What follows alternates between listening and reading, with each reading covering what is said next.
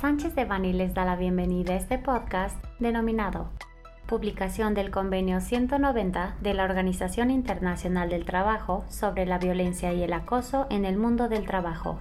Les recordamos que este material es únicamente informativo, por lo que no puede ser considerado como una asesoría legal. Para más información, favor de contactar a nuestros abogados de manera directa.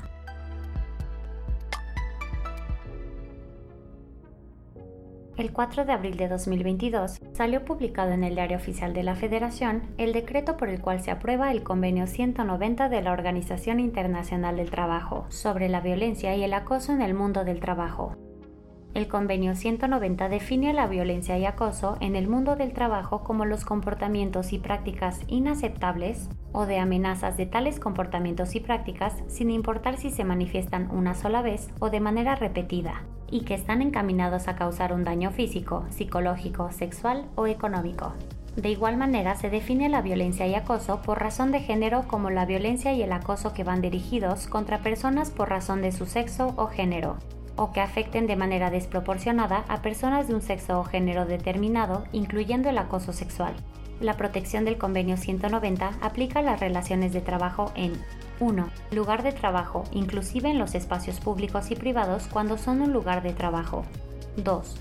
Lugares donde se paga al trabajador, donde éste toma su descanso o donde come, o en los que utiliza instalaciones sanitarias o de aseo y en los vestuarios. 3 desplazamientos, viajes, eventos o actividades sociales o de formación relacionados con el trabajo. 4. El marco de las comunicaciones que estén relacionadas con el trabajo, incluidas las realizadas por medio de tecnologías de la información y de la comunicación.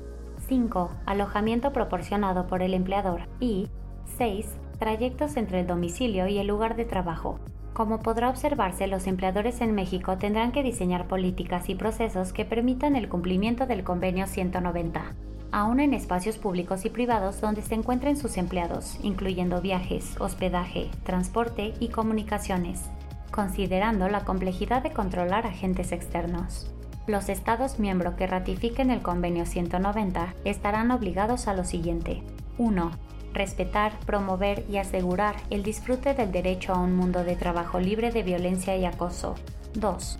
Adoptar legislación y políticas que garanticen el derecho a la igualdad y a la no discriminación en el empleo y la ocupación, incluyendo a todas las personas que pertenezcan a grupos vulnerables o en situación de vulnerabilidad. 3. Adoptar legislación que defina y prohíba la violencia y el acoso en el mundo del trabajo, con inclusión de la violencia y el acoso por razón de género. 4.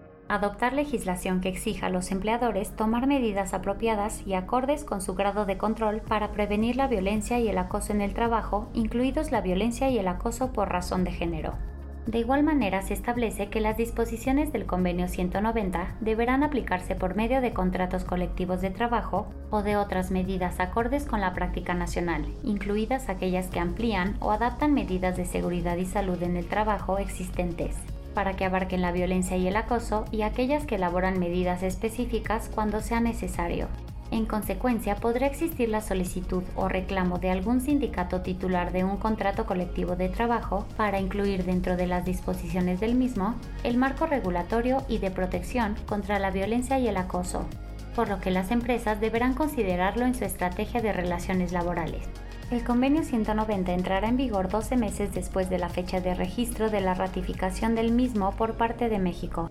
El equipo de profesionales del Grupo de Práctica Laboral, Seguridad Social y Migratorio de Sánchez de Bani cuenta con el conocimiento y experiencia para asistir en el cumplimiento de las obligaciones que impone el Convenio 190 de la Organización Internacional del Trabajo. Este contenido fue preparado por Alfredo Kapfer Domínguez, Fermín Lecumberricano y María José Coronel, miembros del Grupo de Práctica Laboral, Migratorio y Seguridad Social.